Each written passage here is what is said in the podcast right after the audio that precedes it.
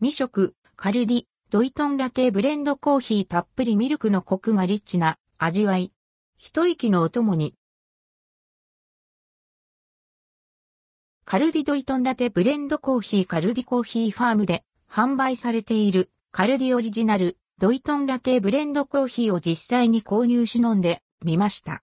購入価格は138円、税込み。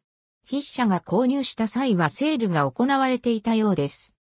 ドイトンラテブレンドコーヒー、ドイトンラテブレンドコーヒーは、深みのある味わいのドイトンコーヒーにたっぷりとミルクを加え、リッチな味わいに仕上げられたもの。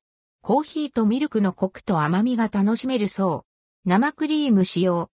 ドイトンコーヒーとは、台北部の山岳地帯で暮らす人々の自立支援と自然再生を目的とし、始まったプロジェクトにより作られているコーヒーです。